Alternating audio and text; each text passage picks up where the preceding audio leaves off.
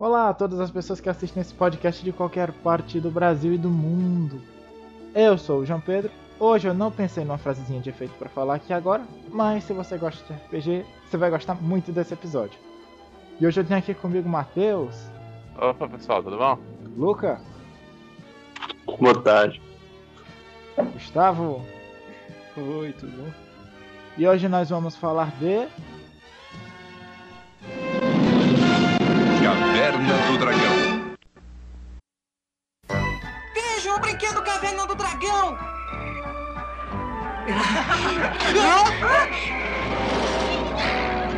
Opa!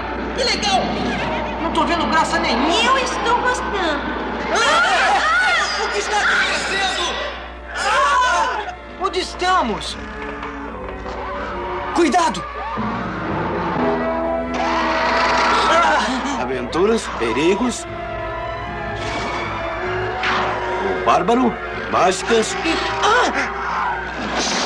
cavaleiros e acrobata.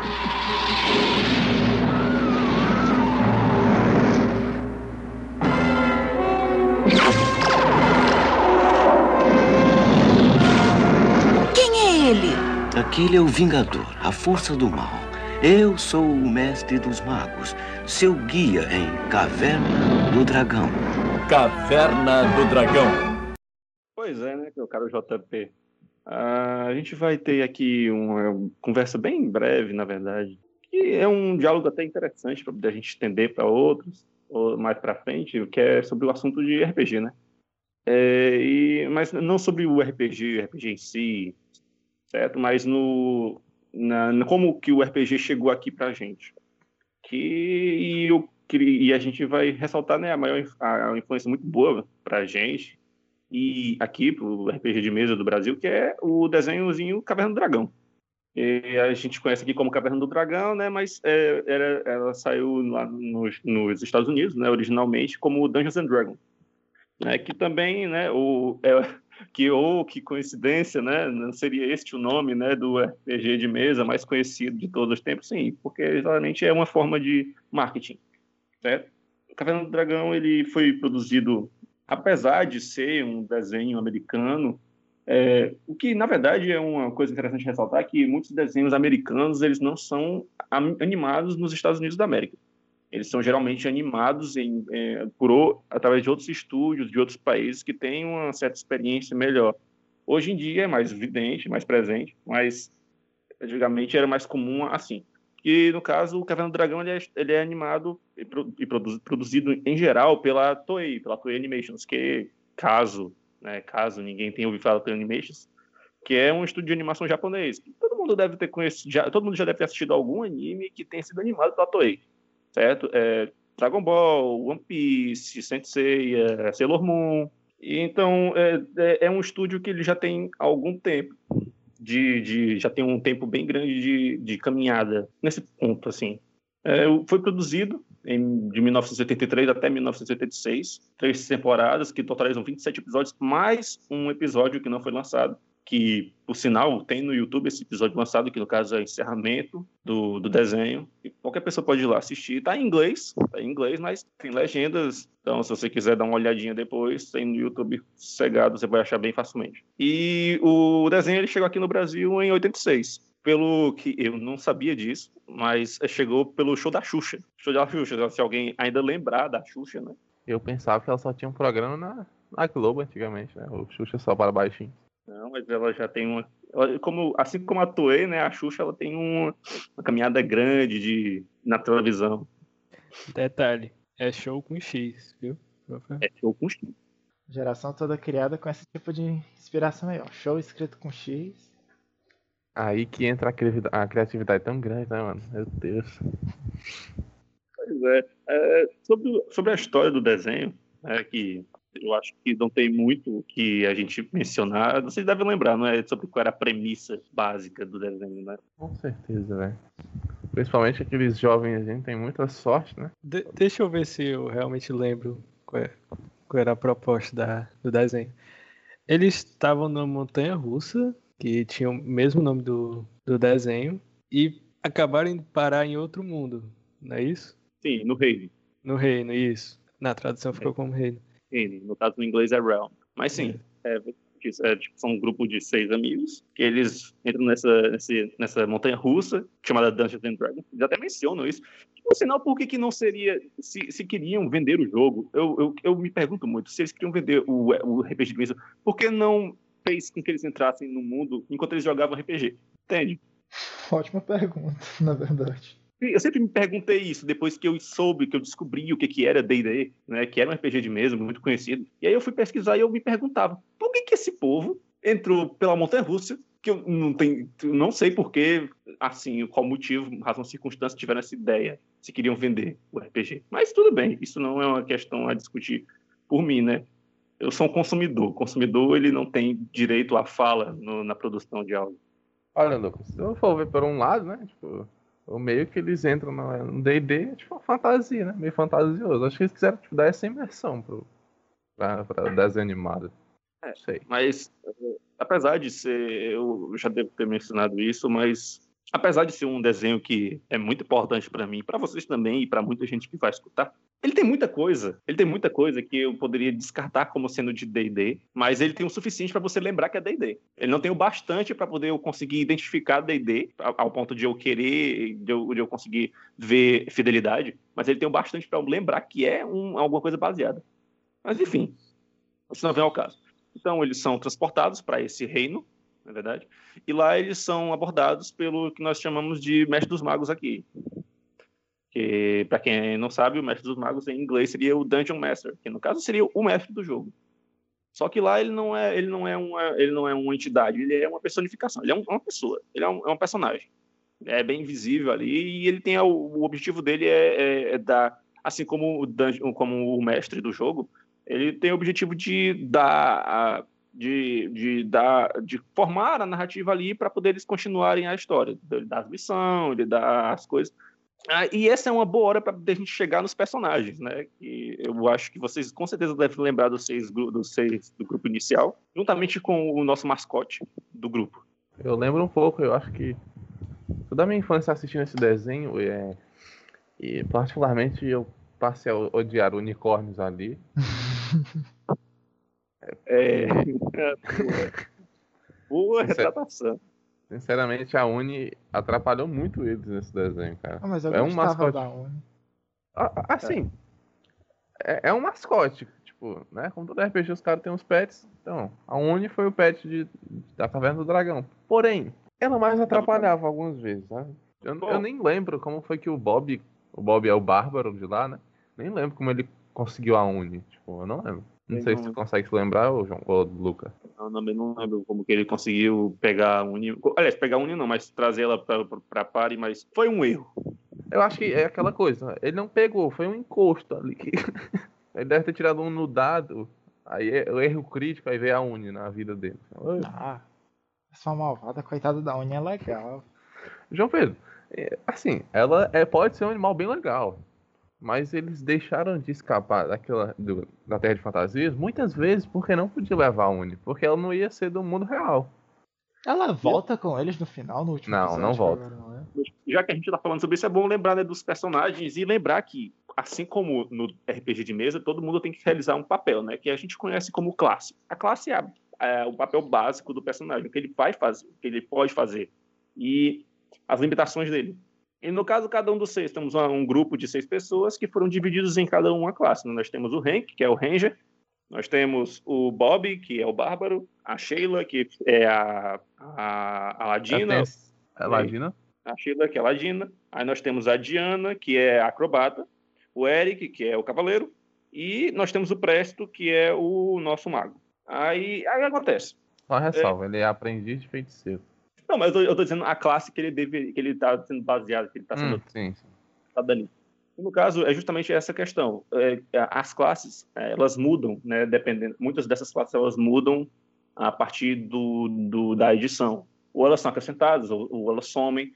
E no caso, é como aqui a gente foi na época que estava saindo, que era 1973, que é, também é a época em que saiu a edição Advanced, a Advanced, né? Advanced Dungeons Dragons, que a primeira edição, no caso, e que no caso era a que estava sendo usada, que era a primeira edição da, da Advanced, A segunda saiu em 89. A, a primeira saiu em 77, que era a que estava sendo utilizada. Aí, no caso, alguns desses personagens eles, eles são adaptações de outras classes que já existiam. Certo? Por exemplo, o Cavaleiro, que é o Cavaleiro, que é a classe do Eric, ela era, era um rework da, da classe Paladino, caso vocês não. Certo? Não é da classe Guerreira, é da classe Paladino. Ah, o Bárbaro ele foi introduzido nessa edição e a Acrobata ela foi introduzida numa edição extra da, do Advanced, que é a Nifse Arcana, que é uma tipo uma é como se fosse um, uma extensão, sabe? Tipo uma extensão do, do jogo, do jogo Uma básico. DLC, uma DLC da vida. do jogo. né? Ah, é por isso que tu não. é, E, tipo, a, a classe acrobata é muito assimilada com a classe ladino. E outra coisa de interessante, né, que é para a gente identificar não apenas com a aparência deles, mas a- o que eles fazem, que no caso foi quando você foi- quando foi introduzido as armas, as armas do poder, né, as armas mágicas que eles possuem. Caso vocês lembrem, né? Sim, sim. Eu adoro, É, eu adorava aquele que chapéu. o, o Vingador tava atrás delas, né? O Vingador tava... Alguém Mas pode Eu amava, eu amava o o bastão da Diana, eu achava muito foda. Olha. embaixo da Diana, temos o que mais? A Tem clava do Bob, Presto. Aquela, a Sheila, ela tinha um manto que deixava invisível, não era isso? É um cabo da invisibilidade. capa de invisibilidade. Chapéu do céu. O Eric, ele tinha um escudo e uma espada ou era só um escudo? do Eric, só um escudo, e o Hank tinha o arco dele. Uhum. Aí eu acho legal que, como o jogo ele é para mar, o, o, o jogo, o, a animação é um marketing inicial, ela não teve muito assim cuidado quando foi representar essas classes, esses personagens, certo? Porque é, o a gente sabe que cada um tem um, é, essas, esses itens são mágicos, mas eles não têm, por exemplo, eles não têm os eles, eles, eles não, não representam o que, que por que, que eles fazem aquilo, sabe? É tipo assim, ah, o Bob ele tem uma clava mágica. Aí quando ele bate nas coisas, ele fica mais forte. Aí, tipo, eu tava aí eu fui pesquisar, né? Tipo, qual, seria a magia na época, né? No, no tomo de magias da época, quais seriam as magias que seriam estariam presentes, imbuídas naquelas armas, para elas terem esse- essas habilidades mágicas. No caso, o Bob, o Bob provavelmente a magia que está imbuída na- clava dele é força, força do campeão ou então força de pedra.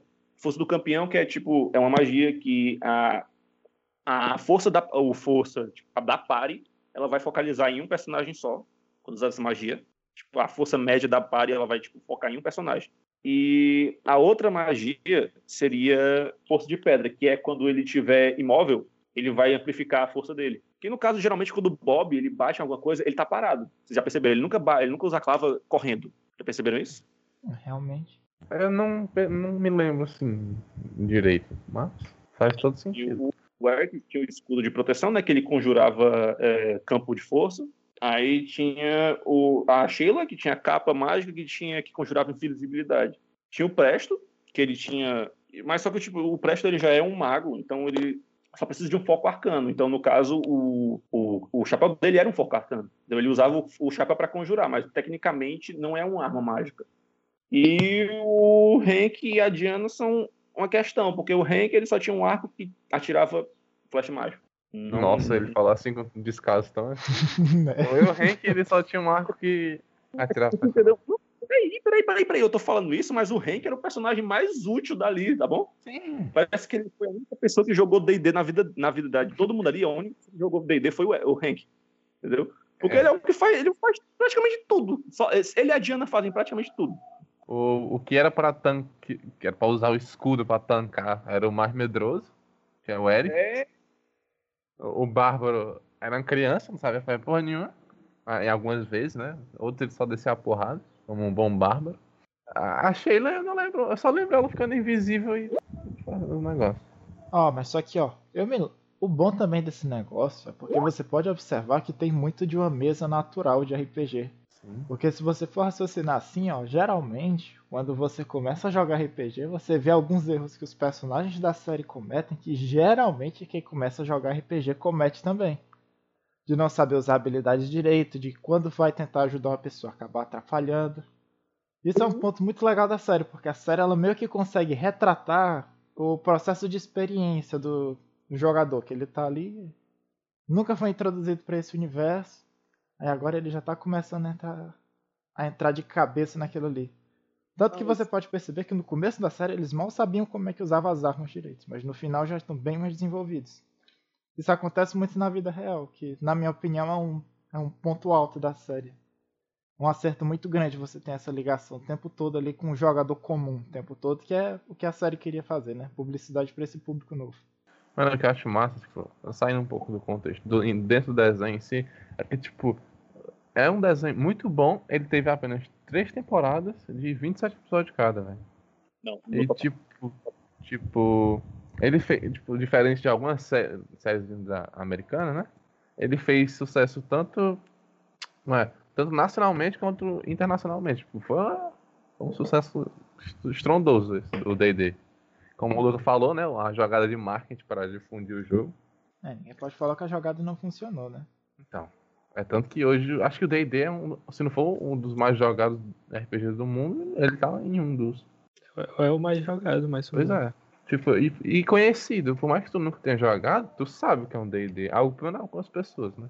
Outra, mano, tem uma curiosidade que eu achei muito foda. Tipo, o Tiamat, ele não tem, acho que é cinco cabeças, né? Sim. Sim. E elas têm cinco cores diferentes.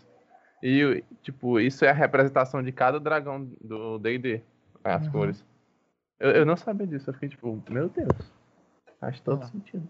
Não, tipo, Tiamat é a mãe dos dragões, então tecnicamente ela tem ali como você como difundisse os outros as outras espécies.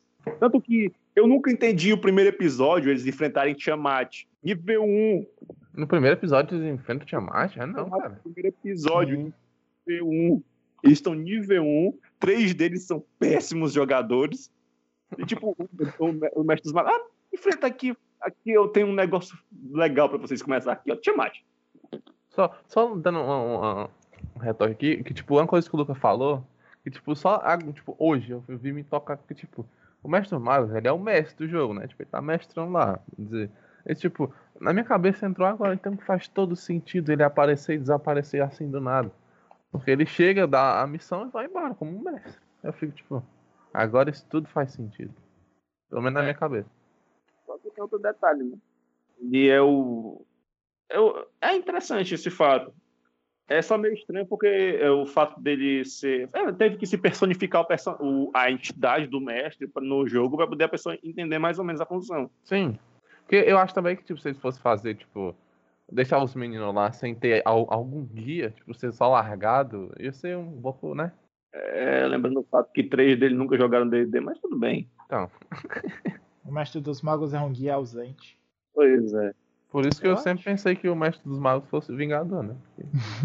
Porque- Não, mas faz todo sentido, ó. Se ele, é o- ele tá mestrando o jogo, normalmente quem, quem comanda os vilões das missões são, é o mestre, ou seja, o mestre dos magos é o Vingador. Isso aí que você tá falando tem muita. É bem plausível. Tipo, é, sem, dentro do, sem ser dentro do conceito do desenho, né? Porque nos finais alternativos da vida a gente sabe que é o filho do, do mestre dos magos. Mas, trazendo pra realidade, tem um pouco de sentido. Eu acho que o elemento mais forte que você tem ali da, do D&D mesmo, assim, é, o, é a presença ali do mestre dos magos e de Tiamat, né? É. Tiamat, se for pensar, é metade do, é metade do nome, né? Dragão tá na metade do nome, então. interessante de falar que é, é- é- essa é a questão, entendeu? Ele não ele não é muito D&D, mas ele tem o suficiente para tu saber que ele é D&D. Tem alguns tem alguns inimigos ali que tu conhece, tem um Beholder, tem um tem alguns kobolds, tem Tiamat, né? A gente já viu que Tiamat tem tem uma certa quantidade de criaturas ali que você consegue lembrar que é D&D. Só que existem certas coisas que não estão ah, presentes, que seria muito mais fácil de você identificar o, o- o RPG ali dentro. Que no caso, tipo assim, é, por exemplo, magia. A gente sabe que todos os personagens ali têm uma arma mágica. Sabe que todo mundo ali usa magia, tal magia, que no caso é principalmente atirar laser, né? A gente sempre é aquele tipo de desenho que tem laser, só se executa com laser.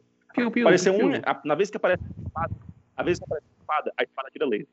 E é assim, é, as magias, cara, é, que são uma, uma porta de entrada no D&D, elas não, não são apresentadas muitas magias ali. E mesmo que elas sejam apresentadas, é, é, não são magias que estão, estão, são icônicas, presentes no D&D. A gente vê o pessoal conjurando uma magia e pronto. É isso, não diz o nome da magia, a gente não sabe o que a magia faz. Ela, geralmente é uma magia que ataca ou transforma. Eu acho que poderia sentido, assim, essa presença maior da magia, porque é um ponto de. é uma venda do, do, do, do RPG em si. E, tipo, muitas vezes quando chega uma, uma magia diferenciada, normalmente é um vilão que tem, não tipo os heróis que conseguem Mas só que eu acho que tudo isso aí foi feito mais com a intenção de apresentar o jogo. Né? é, apresentar o jogo da forma mais simples possível, porque a gente sabe, a gente que joga aqui, é claro que tem muita coisa de D&D, muita magia, muita coisa. Então, para uma pessoa que nunca começou assim, eu acho que se tu fosse chegar apresentando um universo muito amplo, podia ser meio, pre-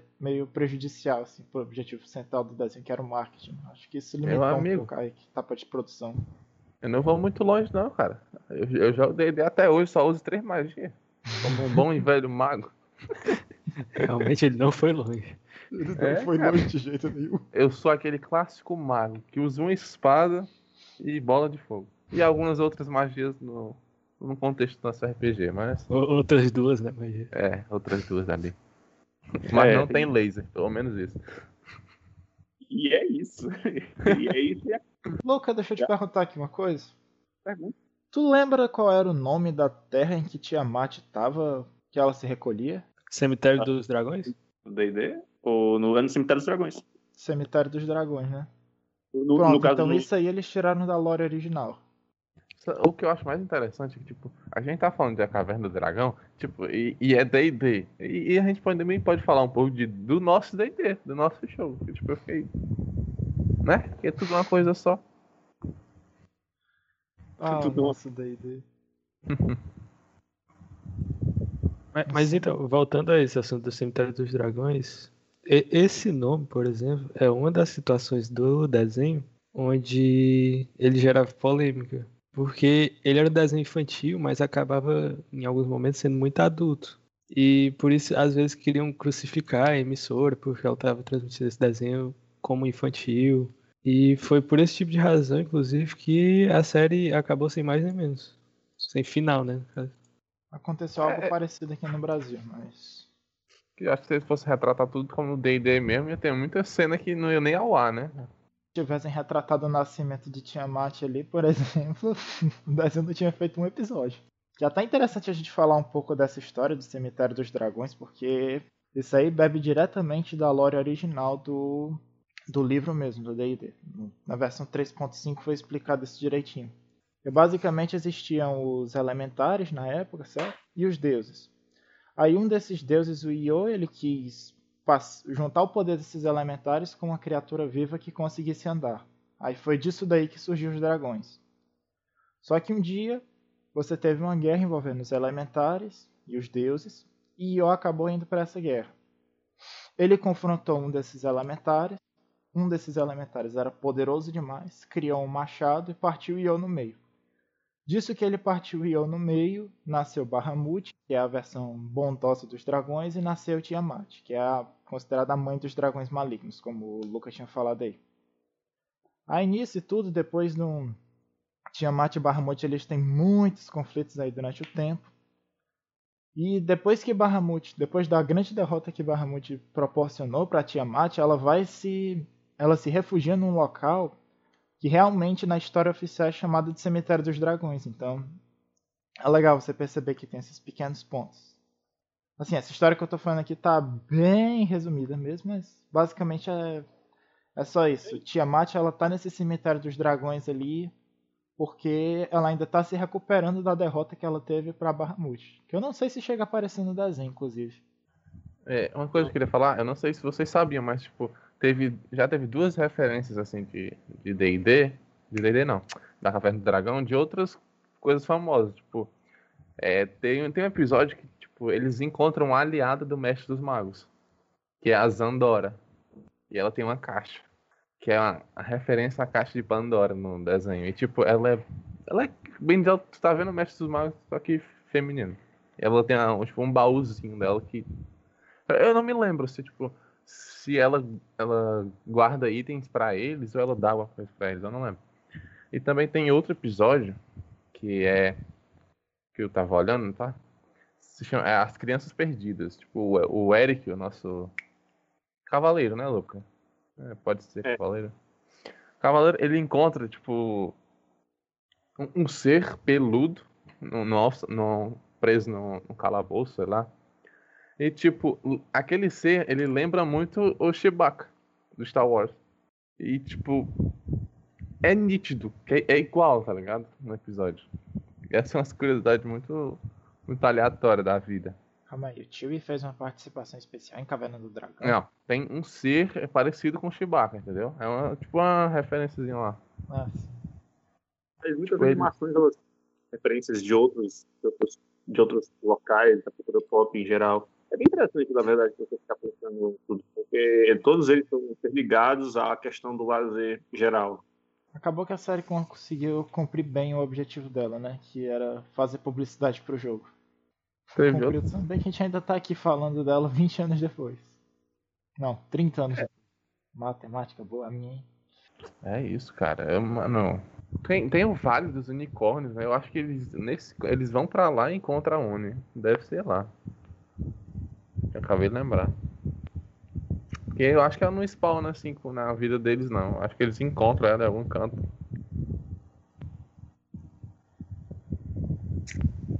Ele, eu me lembro que nos primeiros episódios, eu acho que é no ter- segundo ou no terceiro episódio, eles encontram a Uni perdida. Aí eles descobrem o que aconteceu com a família dela, ou coisa do tipo, aí é por isso que a Uni se junta a eles, mas. Caramba. Agora que eu fui cá. perceber que vocês têm muita implicância com a coitada da Uni. É, não gosto, isso aí é implicância geral da, da nação. Não gosto. Todo mundo que assistiu com certeza lembra. Da- muitas vezes, tipo, teve um episódio, tipo, eu lembro vagamente. Ele aparece o mestre dos magos, aí eles têm tipo a oportunidade de, de entrar no portal pra vir pra Terra, né? Só que aí o Vingador, ele tipo, faz um negócio aí, tipo, é, uma magia. Aí, tipo, aparece vários portais. Aí, no decorrer do episódio, eles dão um jeito, enfrentam o Vingador. E, tipo, aparece o único portal que é pra ele sair. Aí, quando tá todo mundo passando, aí o Bob olha pra Uni. Aí ele fica, não. Aí ele volta e fala, não posso deixar ela aqui, uma coisa assim. Aí todo mundo volta e o Eric, deixa ela aí, não sei o que lá. E eles acabam ficando, por causa do unicórnio. Então tenho uns motivos pra não gostar muito da Uni. Mas é a caverna do dragão passando uma mensagem positiva, que você deve proteger os animaizinhos, você deve, você deve proteger seus amiguinhos, é importante. Não vou falar muita coisa disso não, João Pedro. Vamos, vamos discutir sobre isso, não, porque isso não vai dar certo, essa discussão sobre se Uni deve ser agraciado pela fandom ou deve ser crucificado. Melhor não. É isso, é isso. Eu seria o jogador que ficaria pela Uni. Tá? Eu atravessaria o portal, cara. É, tá vendo? A gente é com uma representação magnífica de Calabazete aqui mesmo, né? Acho legal que, tipo, na época, né, 80 86, que chegou aqui no Brasil, né? 86 que chegou aqui no Brasil. É, que é interessante. Não só ali, não, não só não chega na- no Brasil, mas na época que saiu, em 83, aí nos Estados Unidos, é, é um detalhe interessante, porque é, o ato de você ter, você ter o contato com aquele conteúdo, né? E como que as pessoas descobriram que aquilo ali é, é, teria, teria conteúdo extra, né? Por exemplo, eu assisti aquela, aquele, aquela animação e eu gostei muito. E, pô, eu gostaria muito de conseguir ter mais disso. Vocês já devem ter tido essa sensação de quando vocês têm contato com alguma coisa e vocês querem ter mais contato com aquela coisa, com a, com, com, com a gama de conteúdo que ela, que ela tem extra. É, por exemplo, sei lá, é, você gostou de, de um filme de um certo diretor. Pô, esse diretor é muito bom, quero ter mais contato com os filmes que ele produz ou que ele dirige. E aí acontece, a galera né, teve contato com esse Dungeons and Dragons, né? E, pô, tem esse nome Dungeons and Dragons, quero ter mais contato com essa série. Aí ela vai, né, na sua, na época, né, ainda tinha, tinha, tinha as lojinhas de, de- as lojinhas de gibi, as livrarias que, ti- que vendiam ainda material, né, de, de, de RPG. Hoje em dia é, mais, é bem mais acessível, mas era bem uma coisa bem mais obscura nos anos 80. Pô, quero ter mais acesso a isso. Ia lá e procurava e descobria que tinha muito mais conteúdo, e um conteúdo infinito, na verdade, que no caso RPG é, um, é, um, é, uma, é, um, é uma área de conteúdo infinito. É, não é porque eu só vou dar uma alfinetada aqui no João Pedro.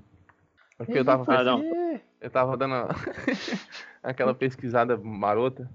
A simpática Uni, a simpática Uni seria a reencarnação do mal enviada pelo Vingador para atrapalhar a vida das crianças na Terra de Fantasia. Isso é, é uma teoria. Não estou dizendo que é verdade. Pronto. Eu encerro a minha palavra.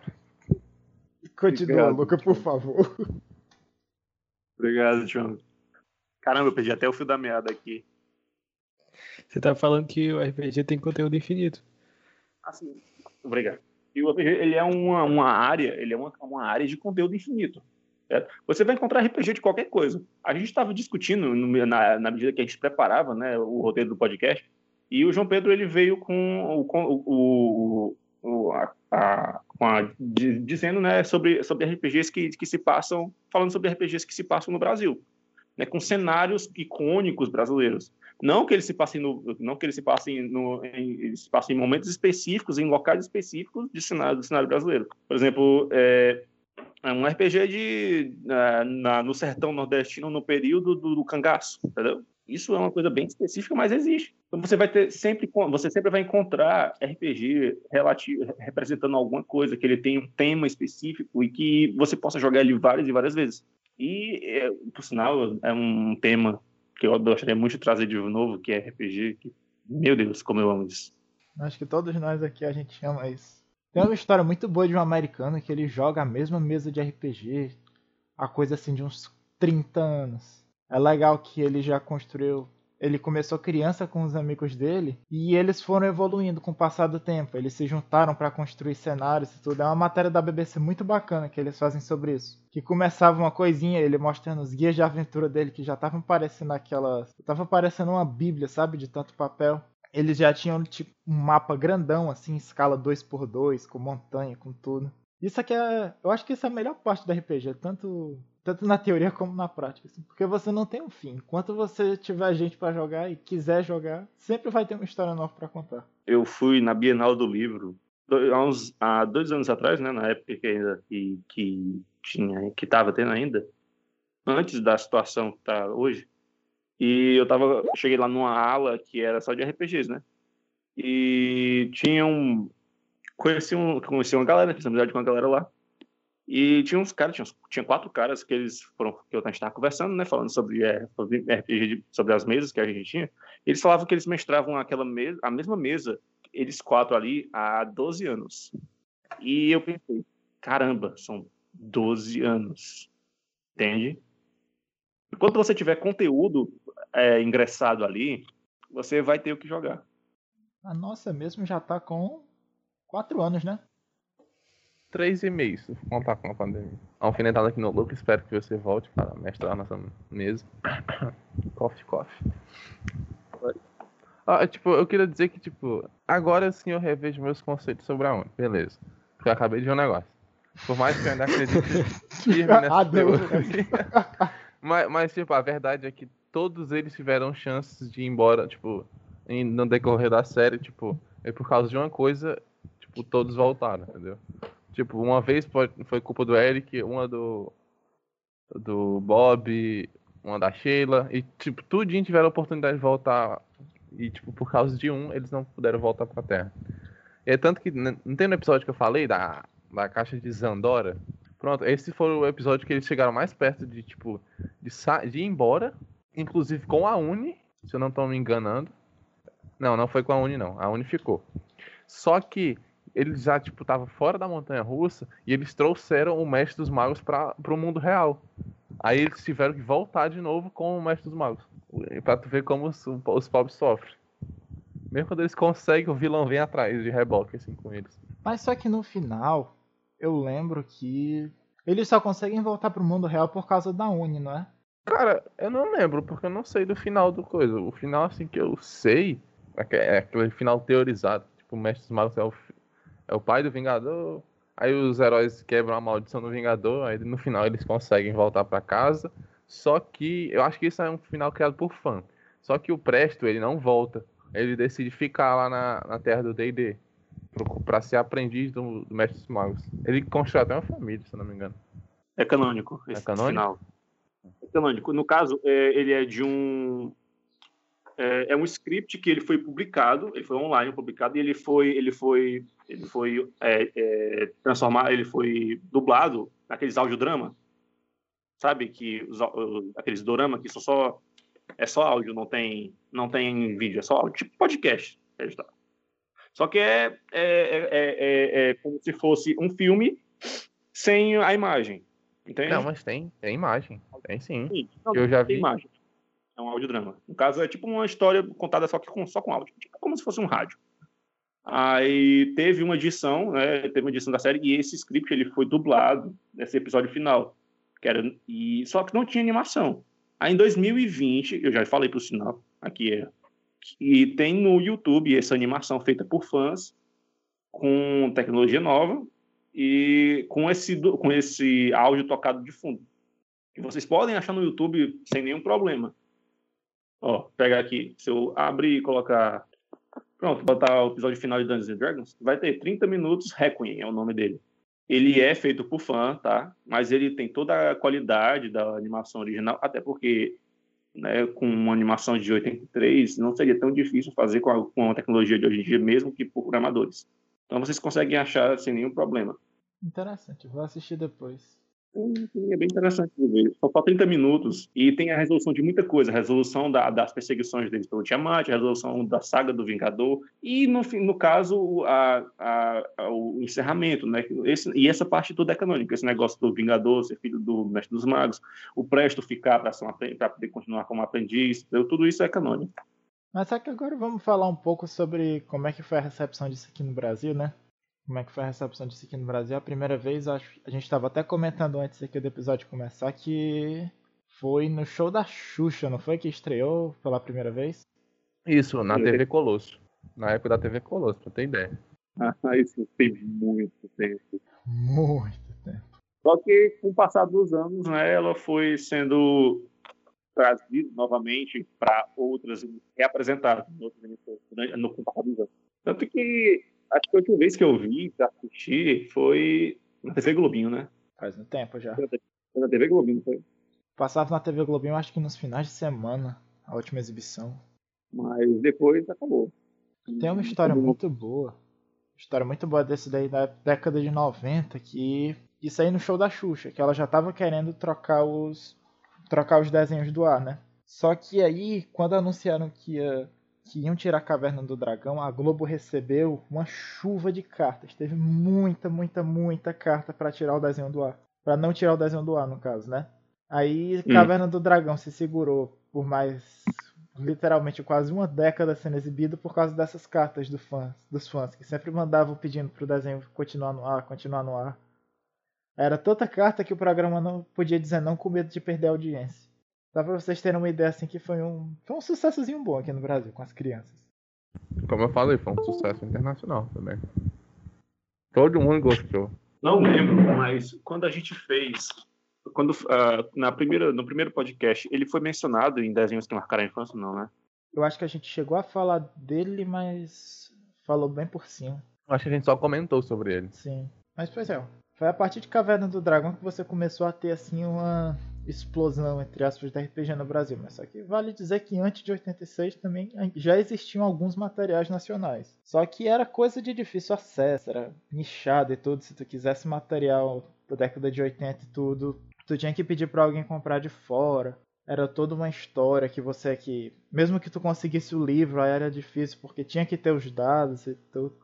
Tem uma história que eu escutei de um jogador da época que ele falava que, como não existiam os dados no começo, isso antes de 86. Como é que era feito? Eles pegavam aquelas máquinas de bingo, né? Aí colocavam a quantidade de bolinhas que valiam D20. Aí giravam e saltavam. Aí o número que saísse era o valor do dado. Ou, ou seja, teve muita gente tirando um 20 e gritando um pingo. Teve também, depois da. Assim, logo depois que a série lançou aqui no Brasil, a TSR, que era a editora oficial do D&D, ela chegou a trazer os livros para cá, não traduzidos, mas já em inglês, mas já era um avanço grande. É, João Pedro, se me permitir, eu vou voltar um pouquinho, porque eu estava falando mutado aqui. É, mas, então, na realidade, antes do lançamento do, do desenho no Brasil e de é, livrarias trazerem al- algumas obras em inglês ainda, a única maneira que o brasileiro tinha, a- única, eu posso estar exagerando, mas uma das poucas maneiras que o brasileiro tinha de conhecer RPG era quando alguém trazia, alguém que morou fora, alguém que foi fazer intercâmbio, não sei, voltava para o Brasil e trazia a obra em inglês e apresentava para algumas pessoas e assim ia se difundindo. E tanto que nessa época, o, a, a geração dessa época era chamada de geração Xerox, porque to, alguém trazia uma obra e o pessoal ia xerocando, tirando cópia e usando assim. Sim, E essa no fim das contas era a maneira mais barata e uma, uma das únicas formas de conseguir jogar RPG no Brasil nessa época. Antes de, de começarem a ser lançadas obras no Brasil e livrarias trazerem em inglês e tudo mais. Gustavo tocou num ponto ótimo aí, porque essas, de certa forma, assim, ó, era uma coisa muito nichada na época, era difícil de conseguir. Isso aqui que eu retratei foi justamente uma continuação do, do problema que ele estava falando aí, que era, mesmo que tu conseguisse o material, mesmo os livros aí de fora, ainda tinha essa complicação dos dados, que era difícil de conseguir porque não era um material feito aqui. A série só foi sair em 87, tanto que, antes da Grow lançar aqui, a gente teve uma série de outros materiais serem lançados antes do D&D em si. E, por exemplo, a gente chegou a ter, antes do do D&D traduzido mesmo, a gente chegou aqui a ter vários RPGs lançados pela Devir, lançado pela... Você chegou aqui a ter circulando primeiro um RPG de D&D, antes de ter o próprio D&D em si da série. É, pelo eu andei pesquisando, quando o RPG começou de verdade no Brasil foi na década de 90, né? Porque algumas editoras começaram a comprar licenças, começaram a traduzir livros, mas ainda tinha essa questão da dificuldade do, do material, porque para jogar RPG não até basta só um livro, mas precisa de dados, precisa de outras fichas e outros materiais que às vezes as próprias editoras não incluíam no conteúdo. E é importante demais falar dessa época, porque muito desse fenômeno cultural que foi o RPG aqui no Brasil no finalzinho da década de 80, começo de 90, se deve muito à ascensão dos quadrinhos aqui no Brasil. Você tinha muito você tinha muitas editoras, como por exemplo a Devir, que foi a, provavelmente a editora que mais contribuiu com o RPG nacional.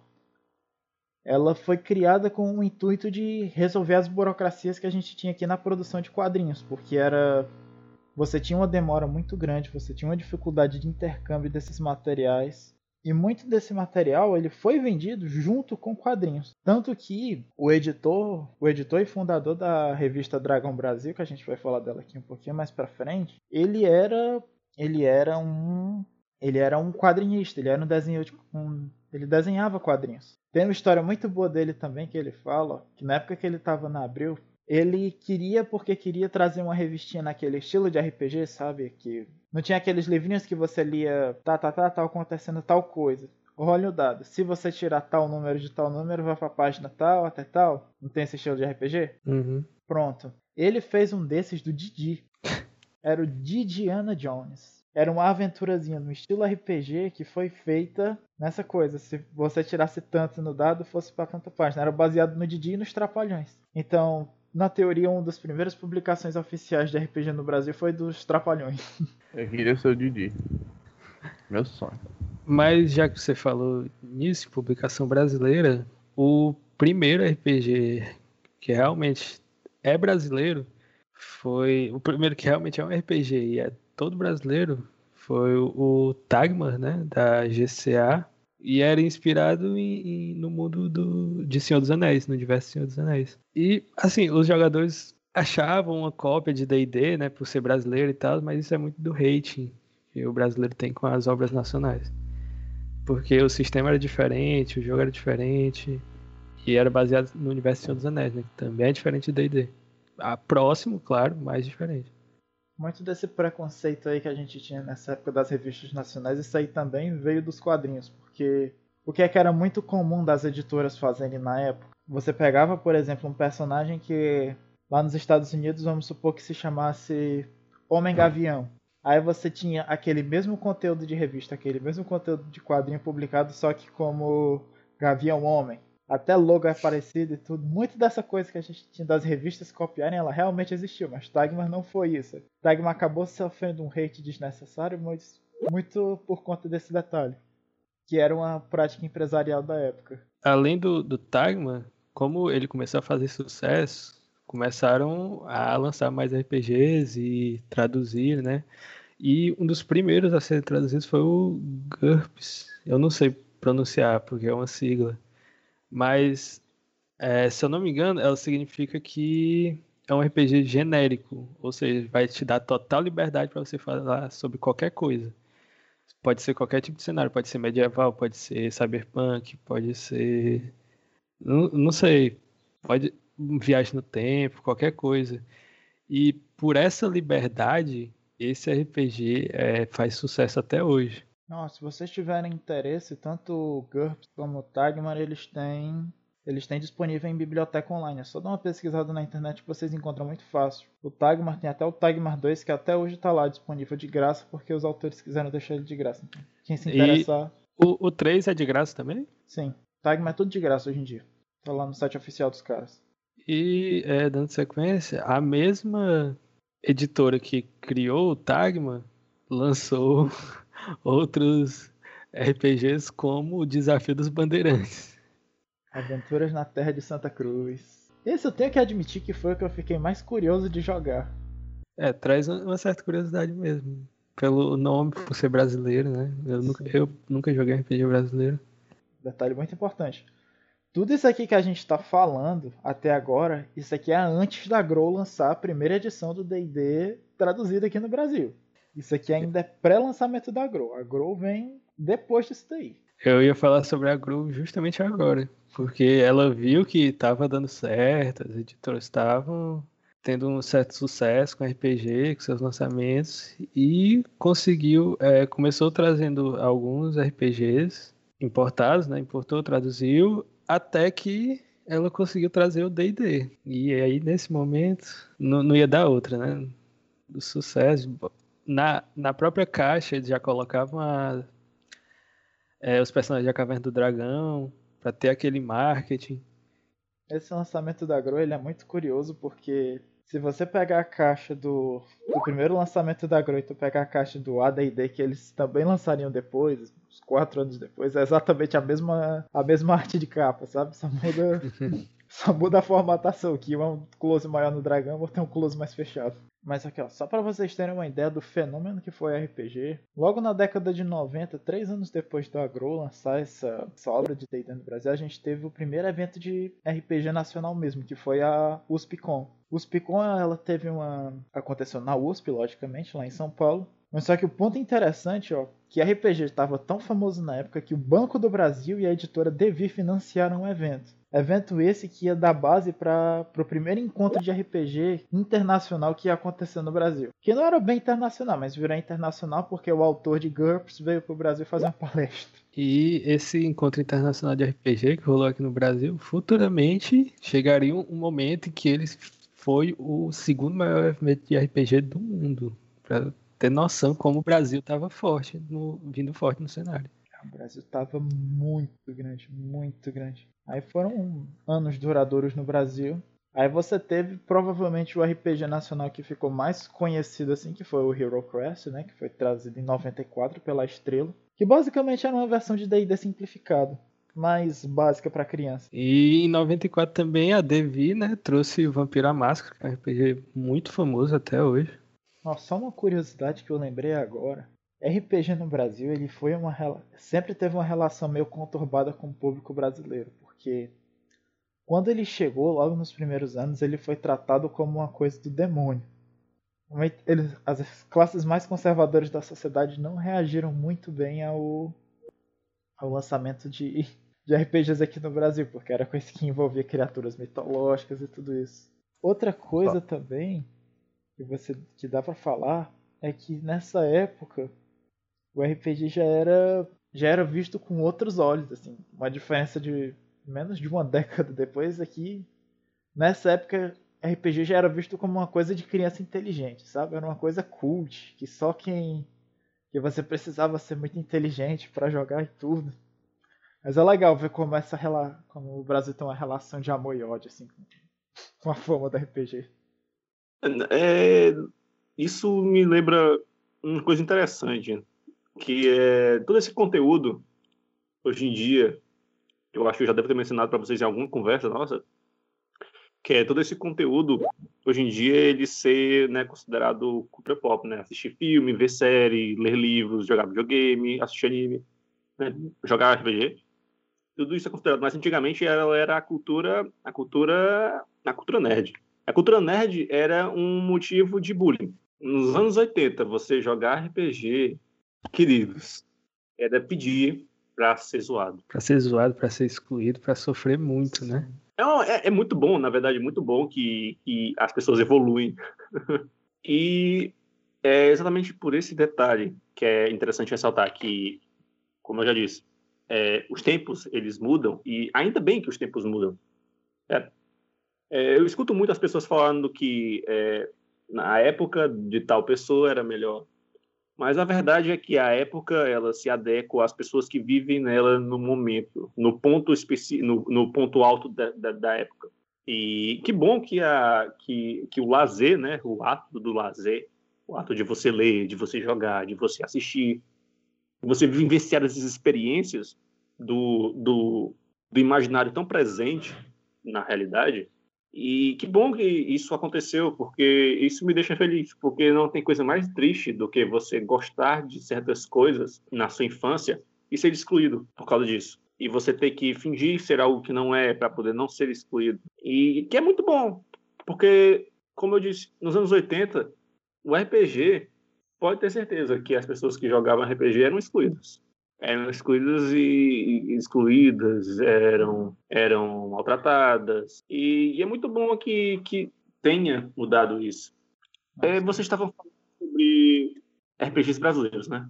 É, eu lembro, né, recentemente, na verdade, sobre um RPG que eu, eu, eu sou desse tipo de pessoa que gosta de né, pesquisar RPGs em geral, só para poder é, ficar mais a par do que acontece e ter mais conteúdo depois. E o, quando a gente mencionou sobre os RPGs brasileiros, eu lembrei de um que eu joguei há um pouco mais de um ano atrás, que era é, A Bandeira do Elefante da Arara, que é um RPG brasileiro que se passa num Brasil bem um, um Brasil bem mistificado, que é como se fosse um, um RPG de fantasia medieval básico, só que no Brasil, usando criaturas do, do, do imaginário brasileiro, não folclore brasileiro, mas sim do, da, da, das criaturas que são presentes nas histórias. E é interessante, entendeu? Porque isso se passa durante o período de colonização e é, no período de, de entrada de escravos. E é bem interessante você ter essa perspectiva no jogo, porque tu mistura tudo isso, entendeu? Porque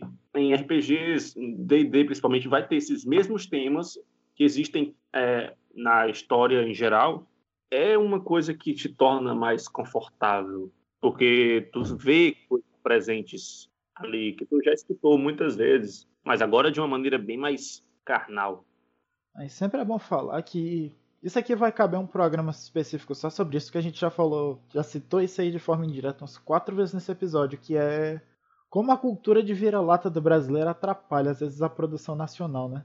Toda coisa assim do Brasil que você vê, os RPGs aqui são um exemplo, mas existe outra infinidade que, por exemplo, Tagmar, que é muito bom, os Bandeirantes, tudo isso aí que você vê, se é ruim, o pessoal, ah, sabia que era brasileiro, mas se é bom, não, não tem como isso é brasileiro, isso é cópia, não sei o que. É muito interessante essa relação que o brasileiro tem com o próprio produto nacional, né? Sendo que daqui saiu tanta coisa boa. Mas agora eu vou te contrariar um pouco com Tormenta, porque assim, eu não sei como foi o lançamento de Tormenta, mas Tormenta foi lançado na, nos anos 2000, no comecinho, acho que foi no próprio ano 2000, Sim. ou 2001. 2000. E 2001, né? Pronto.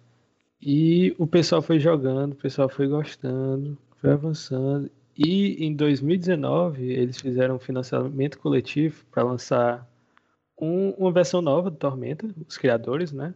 Eles tinham uma meta de 80 mil para o projeto se tornar viável. Eles queriam conseguir 150 mil reais. Eles conseguiram quase 2 milhões. Eles ficaram assim, sem entender o que estava acontecendo, mas viram que o brasileiro era apaixonado pelo Tormenta. E é muito bom ver que hoje em dia você já tem essa capacidade de financiamento coletivo, né? Que aquelas crianças que antes elas sofriam bullying por estar jogando RPG lá na década de 80, 90, hoje elas têm poder aquisitivo para financiar uma nova geração a conhecer aquele jogo que foi tão importante na vida delas, né? Isso é muito legal. Inclusive, Tormenta, Tormenta aí que o Gustavo estava falando, do financiamento coletivo, é o Tormenta 20. Muito bom por sinal.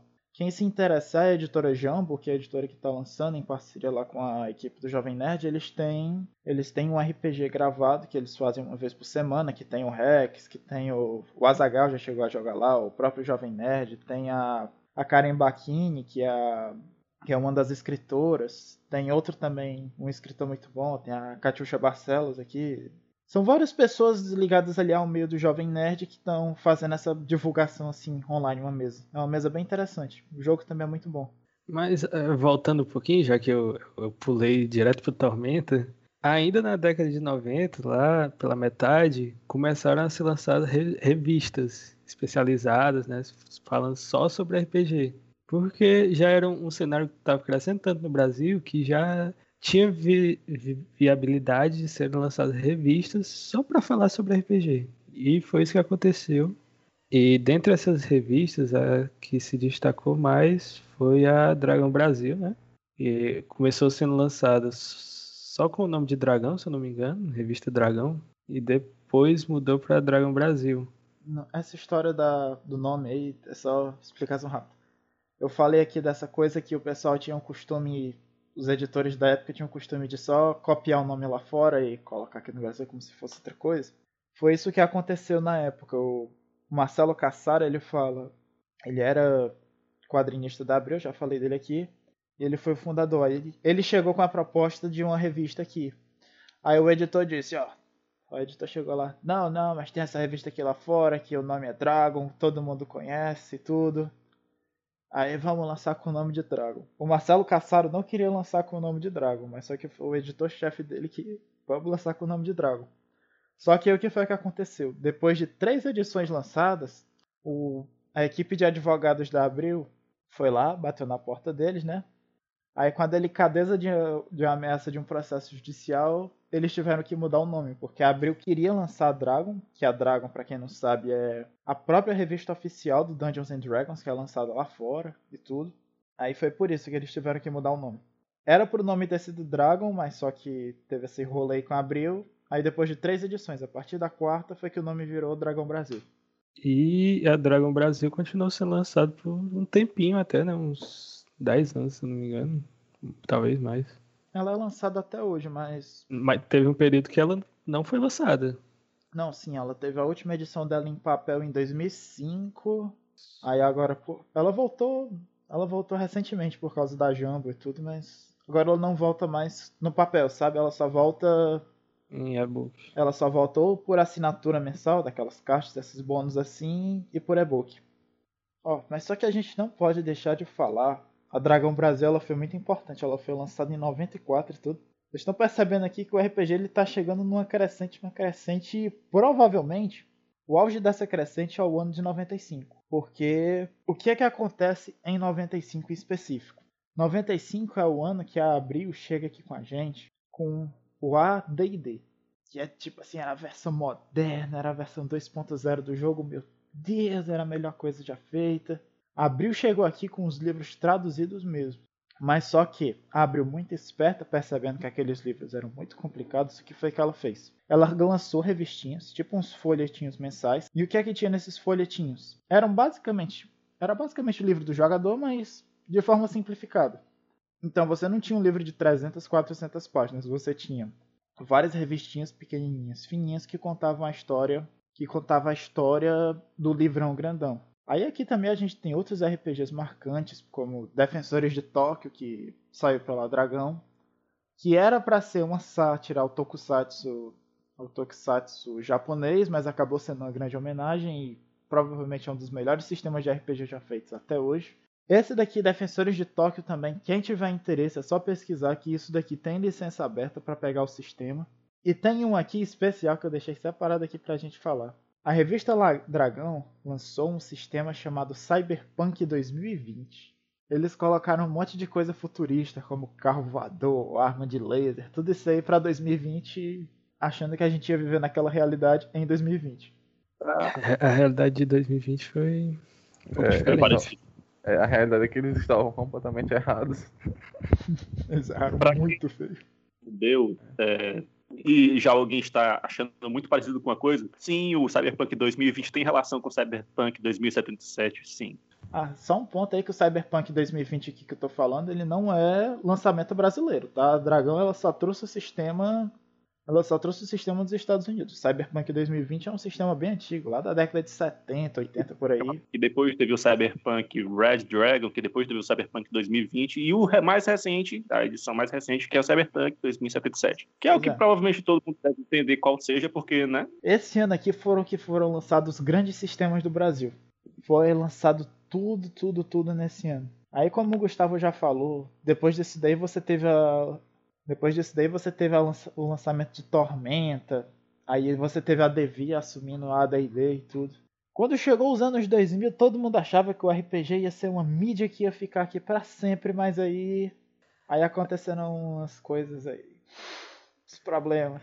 É, o que acontece é que o RPG começou a decair, estagnar. Começaram a lançar sistemas. Assim, começaram a trazer sistemas, só que na tradução brasileira e na impressão e tudo mais, começaram a fazer um negócio meia boca. E foi assim que várias revistas foram canceladas, porque não tinha mais tanto conteúdo, não tinha mais é, tanta gente que queria acompanhar as revistas. E já era um mercado que estava ficando até, entre aspas, sa- saturado. E aí foi um período difícil pro, para o RPG. Para os grandes sistemas, não. Continuou a mesma coisa. O pessoal continuava jogando, comprando. O marketing continuava o mesmo. Mas sistemas menores, eu acredito sofreram bastante. Só para explicar um pouco do que foi que aconteceu, um dos motivos que levou esse decaimento tão rápido, a Folha de São Paulo publicou em 2001 uma matéria insinuando, até hoje ninguém sabe se é verdade ou não, que o menino de Minas Gerais ele teria se matado por causa do RPG. Assim, só Eu o título já- da matéria. é- Fala, Luca. Eu, não- não, eu, eu só mencionei que eu acho que eu já ouvi essa história em algum lugar. Eu não sei onde, mas eu já ouvi em algum lugar. Vivemos em um mundo injustiçado. Tem muito acontecimento assim que, tipo, ah, o cara matou os pais. Aí entra no quarto da pessoa e tá lá, lá um post de um jogo. Aí o jogo é criticado como culpado. E isso aí foi inclusive um. Eu, eu li também alguns casos de crimes que, tinham, que foram relacionados a RPG, porque relação com RPG não existia nenhuma, foi só um equívoco aí que aconteceu. Teve um caso que foi de duas moças, duas adolescentes, que eh, foram encontradas mortas, estupradas, estranguladas, etc. E eh, o primeiro culpado foi um dos colegas delas que jogava RPG com elas. Elas jogavam Vampiro à Máscara e e aí tinha os livros na casa da menina e tudo mais. E aí acabaram chegando em um dos rapazes que também jogava com elas. Prenderam ele, mas aí dias, um tempo depois, o assassino de verdade foi confessou o crime e era o jardineiro da casa delas, que não sabia nem ler, era analfabeto. Então a relação com o RPG aí foi é, realmente só um equívoco, só uma, uma grosseria por parte da polícia. Muita parte disso daí partia do conservadorismo brasileiro, que não gostava, já não gostava muito do conceito do RPG e tudo aí. Sempre que via uma notícia dessas, ó, era falado por padre, ou falado por muito pastor, ó, tá vendo aí, ó, é esse jogo aí que vocês estão dando pro filho de vocês jogar e tudo. Nessa época tem uma história, cara, que teve muito pai que queimou livro de RPG mesmo. Queimou, colocou fogo porque dizia que isso era coisa do diabo, que isso era coisa que fazia mal. Aí mesmo nenhuma dessas histórias sendo se comprovada a verdade, né? O estrago já estava feito. Mano, tipo, esse negócio aí, de jogo ser feito pelo demônio. Não é nem só RPG, cara. Tem gente que tira umas corras muito aleatórias. Tipo, tá lá o, a criança, ou então o adolescente jogando seu joguinho, em vez de estar fazendo merda na rua. Aí chega alguém, a ponta dele e fala: Esse jogo é do demônio. Ah, ah, Não, eu te juro. Tem vez que eu paro e penso, mano, que diabo é que o demônio no inferno, atentando todo mundo, vai parar? Ele sempre, eu vou parar. Irei desenvolver um jogo para atentar aquela criança em casa. Eu- eu- mano, eu- não, não me entra na, minha- na cabeça esse negócio do demônio. Beleza. Tem jogos tipo Devil May Cry, D&D, que envolvem demônios, que tem esses bagulho. Mas foi feito por um. Que mano, E o objetivo desses jogos não é adoração ao demônio. É simplesmente um personagem, um um vilão, quem sabe. sim. Pois é, tipo, e muitas das vezes, quando é vilão, tu tem que enfrentar e derrotar. Isso influencia alguma coisa na tua vida? Não, não é porque que eu destruí um, um demônio num jogo que eu vou falar pra minha mãe, pra minha mãe falar, mãe, eu acho que eu vou ser exorcista. Não tem, não tem nada, tipo, não tem uma coisa, ele não liga a outra, tipo, não tem nexo. É que, tipo, muitas vezes as pessoas não têm explicação pra coisa e culpa o que não conhece. Esses, que nem esses acontecimentos aí, tipo, da, das meninas que foram assassinadas, aí só porque o, o, elas tinham ligações com amigos que jogavam RPG, e os caras não sabiam quem era o suspeito, quem, quem era o assassino, né? Aí suspeitaram do cara mais próximo dela e botaram a culpa no jogo. O Matheus tocou num ponto super importante agora. É mais fácil você culpar uma coisa alheia do que você culpar. do que você achar a culpa no real motivo, né? Nossa, cara, esse ponto é super importante. E isso é uma coisa que está presente na nossa sociedade assim, há muito tempo, sabe? A sociedade teve... conservadora brasileira sempre foi muito chata, né? Também, vamos e convenhamos com essas coisas. E teve também outro caso, que eu acabei lembrando agora, que eu tô vendo aqui, que foi de um, uma dupla que invadiu uma casa, fez a família de refém, o pai, a mãe e uma criança, né? Três pessoas. Conseguiram é, roubar uma quantia em dinheiro e acabaram matando toda a família. Quando eles foram encontrados, foram presos e tudo mais, eles disseram que a culpa daquilo foi o RPG. Porque eles jogavam RPG, tinha dado alguma coisa, eles tinham que fazer aquilo. Só que o que acontece? Eles foram lá e roubaram. Aí, é, esse, essa história que eles inventaram foi para que eles não fossem presos. Na verdade, fossem presos, mas não fossem para uma cadeia como, como assassino, né? Como assassineria. Eles queriam ser presos por motivos psicológicos. Bom, dá para vocês terem uma noção, assim, mais ou menos, do quão catastrófica para o mercado de RPG no Brasil a gente teve. Foi essas, essas notícias, esses burburinhos. Teve uma cidade que o que foi que aconteceu? Foi proibido a venda de qualquer material que possuísse qualquer relação com RPG. Por exemplo, você não podia vender dado, você não podia vender livro, você não podia vender revista que nem a Dragão e tudo, porque isso aí foi tudo considerado coisa prejudicial para as crianças na época. Foi suspendido tudo, tudo, tudo de venda de venda de matéria de RPG na época na cidade. Esse movimento ia continuar assim. Eu acho que continuar até recentemente, inclusive, né? Sempre acontece um caso ou outro. Que RPG só voltou mais à fama assim agora no histórico recente, depois de Stranger Things, vai. Sim, é verdade. Stranger Things trouxe RPG de volta, assim, de uma forma muito bonita. E, assim. e, e, simples, porque na série, é claro que os personagens eles jogavam RPG e o nome do vilão veio de um personagem do RPG deles, mas eles pouco falaram sobre, diretamente sobre RPG. E aconteceu, o pessoal se interessou em jogar e começou a jogar mais. E ocorreu uma, uma popularização maior do que se tivesse tido alguma campanha de marketing, imagino. Quem teve muito um papel determinante pro Brasil aqui para garantir que o RPG não morresse de vez, cara, foi a Jambo. A Jambo ela foi responsável por manter boa parte do material da Dragão funcionando, manter boa parte do material da Tormenta funcionando, de tentar trazer alguma coisa aqui. A Jambo ficou balançando em ficou balançando aí para fecha, não fecha, fecha, não fecha aí várias vezes, mas acabou conseguindo se manter até hoje, mas muito do fato da gente ainda ter RPG hoje em dia, a gente deve a coragem que o pessoal da Jumbo e o pessoal da Devir tiverem continuar lançando esse tipo de material aqui depois de todas essas polêmicas aí do começo dos anos 2000. Em 2017 também teve outro episódio muito marcante para o RPG nacional, que foi a morte do, do Douglas Quinta Reis. Que você pode não conhecer essa pessoa por esse nome diretamente, mas você conhece ele, provavelmente você conhece a editora que ele fundou, que foi a Devir. O RPG nacional ele só sobreviveu até hoje muito por conta da Devir. A Devir teve um papel ímpar na divulgação do RPG nacional e tudo. Aí, em homenagem dele, o que é que foi feito?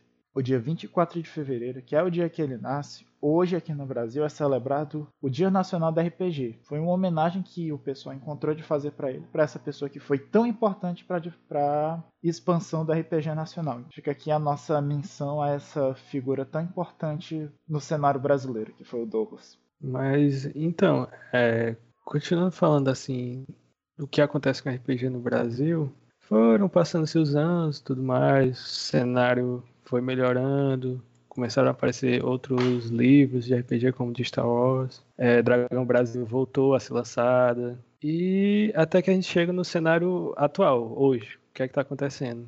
O que está acontecendo é que tem um tempo já que a gente está vivendo uma quarentena, né? uma situação onde boa parte das pessoas fica em casa e com isso muita gente acabou descobrindo RPG ou voltou a jogar teve mais tempo para jogar. Por isso, o RPG se popularizou bastante no último ano e, ao meu ver, isso se deve muito também a alguns influencers que acabaram divulgando e criando seu próprio, seus próprios RPGs, suas mesas e, e transmitindo ao vivo, que seja. É, e um deles é o Selbit, que lançou o RPG Ordem Paranormal. Já tem um ano que está lançando. Ele já fez três campanhas a terceira tá rolando agora. Ele lança episódio. Ele faz a live, né? Todo sábado à noite. E sendo um sábado à noite, ele consegue um público de 80 mil pessoas na live. Assim, normalmente. É, o, o público normal dele é, é, nessa base, de 80 mil pessoas, até mais, né?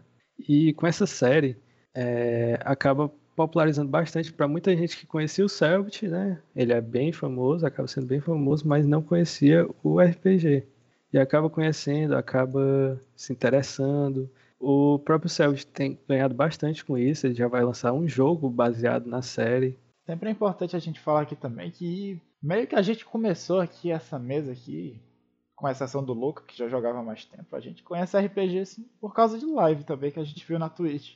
Essa ideia que a gente teve de jogar Day dela surgiu de uma live do Pato Papão. Lá em 2017. 2017, não foi? 2018. Foi? Foi. 18.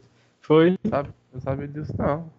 Eu acho que fui eu que é, chamei todo mundo pra jogar. Não, foi, mas não sabia que a ideia tinha sido na live do Pato. Eu vi que ele tava jogando na live, aí eu fiquei, o que é isso que ele tá jogando? Aí eu fui pesquisar, pesquisei, pesquisei, descobri lá D&D, que era, tinha essa temática medieval, né, e tudo mais, eu fiquei maluco e comecei a chamar todo mundo pra jogar. Todo mundo não, né, vocês. Eu me lembro que na época que a gente começou, tinha gente que fazia piadinha também.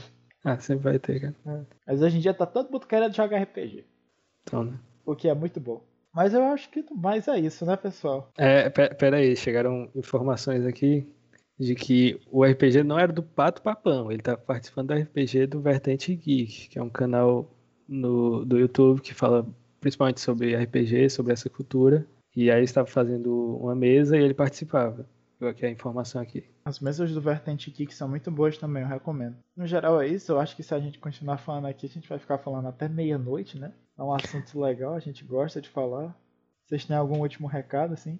Bom, acho que não, acho que, não sei, joguem RPG, procurem sobre o assunto, pesquisem, juntem a galera Você... e só vai. Se você, por acaso, assistiu Caverna do Dragão e, por acaso, não sabia que existia o último episódio no YouTube, por favor, dê uma olhada no, no ah, último episódio, que realmente é bem interessante. E se isso, por acaso, lhe influenciou a ter o interesse em jogar RPG, por favor, dê uma procurada, você não vai se arrepender. Chama a gente que a gente joga com você. É verdade. É isso. E agora eu, eu irei explodir a mente do público brasileiro. Tem a melhor teoria do mundo, na verdade. Quando eles caíram da montanha russa, as crianças morreram. E tudo que é que está acontecendo no submundo. E o Tiamat, na verdade, é um anjo que tenta salvar eles. Por isso eles encontram no primeiro episódio. É na verdade, se eles estão no submundo, eles. Faz sentido eles encontrarem o Tiamat também, porque Tiamat hoje, no Rise, The Rise of Tiamat, lá, que é a aventura mais recente, Tiamat está no inferno. Numa das camadas do submundo. É isso. Oh, teorias. E a Uni é a culpada de tudo. Essa teoria aí tem muita base, né? Uhum. A Uni é gente boa. Mas, ó, mas no mais é isso. Obrigado para você que assistiu até aqui. Hoje aqui eu provavelmente a gente vai, eu vou acabar me antecipando em fazer isso aqui, mas talvez a gente traga aqui para vocês algumas campanhas desses RPGs que a gente falou aqui, alguma coisa, alguma coisa do Tormento, alguma coisa dos RPGs nacionais e tudo que eu acho importante de Bandeirantes. Eu acho importante. Se você gostou e tudo, se você se interessar em jogar também, pode falar com algum de nós aqui, porque a gente vai. Acho que é um projeto bacana da gente fazer essas mesinhas de one shot, né? Temos, temos um espaço no Discord para, para todos. Sim.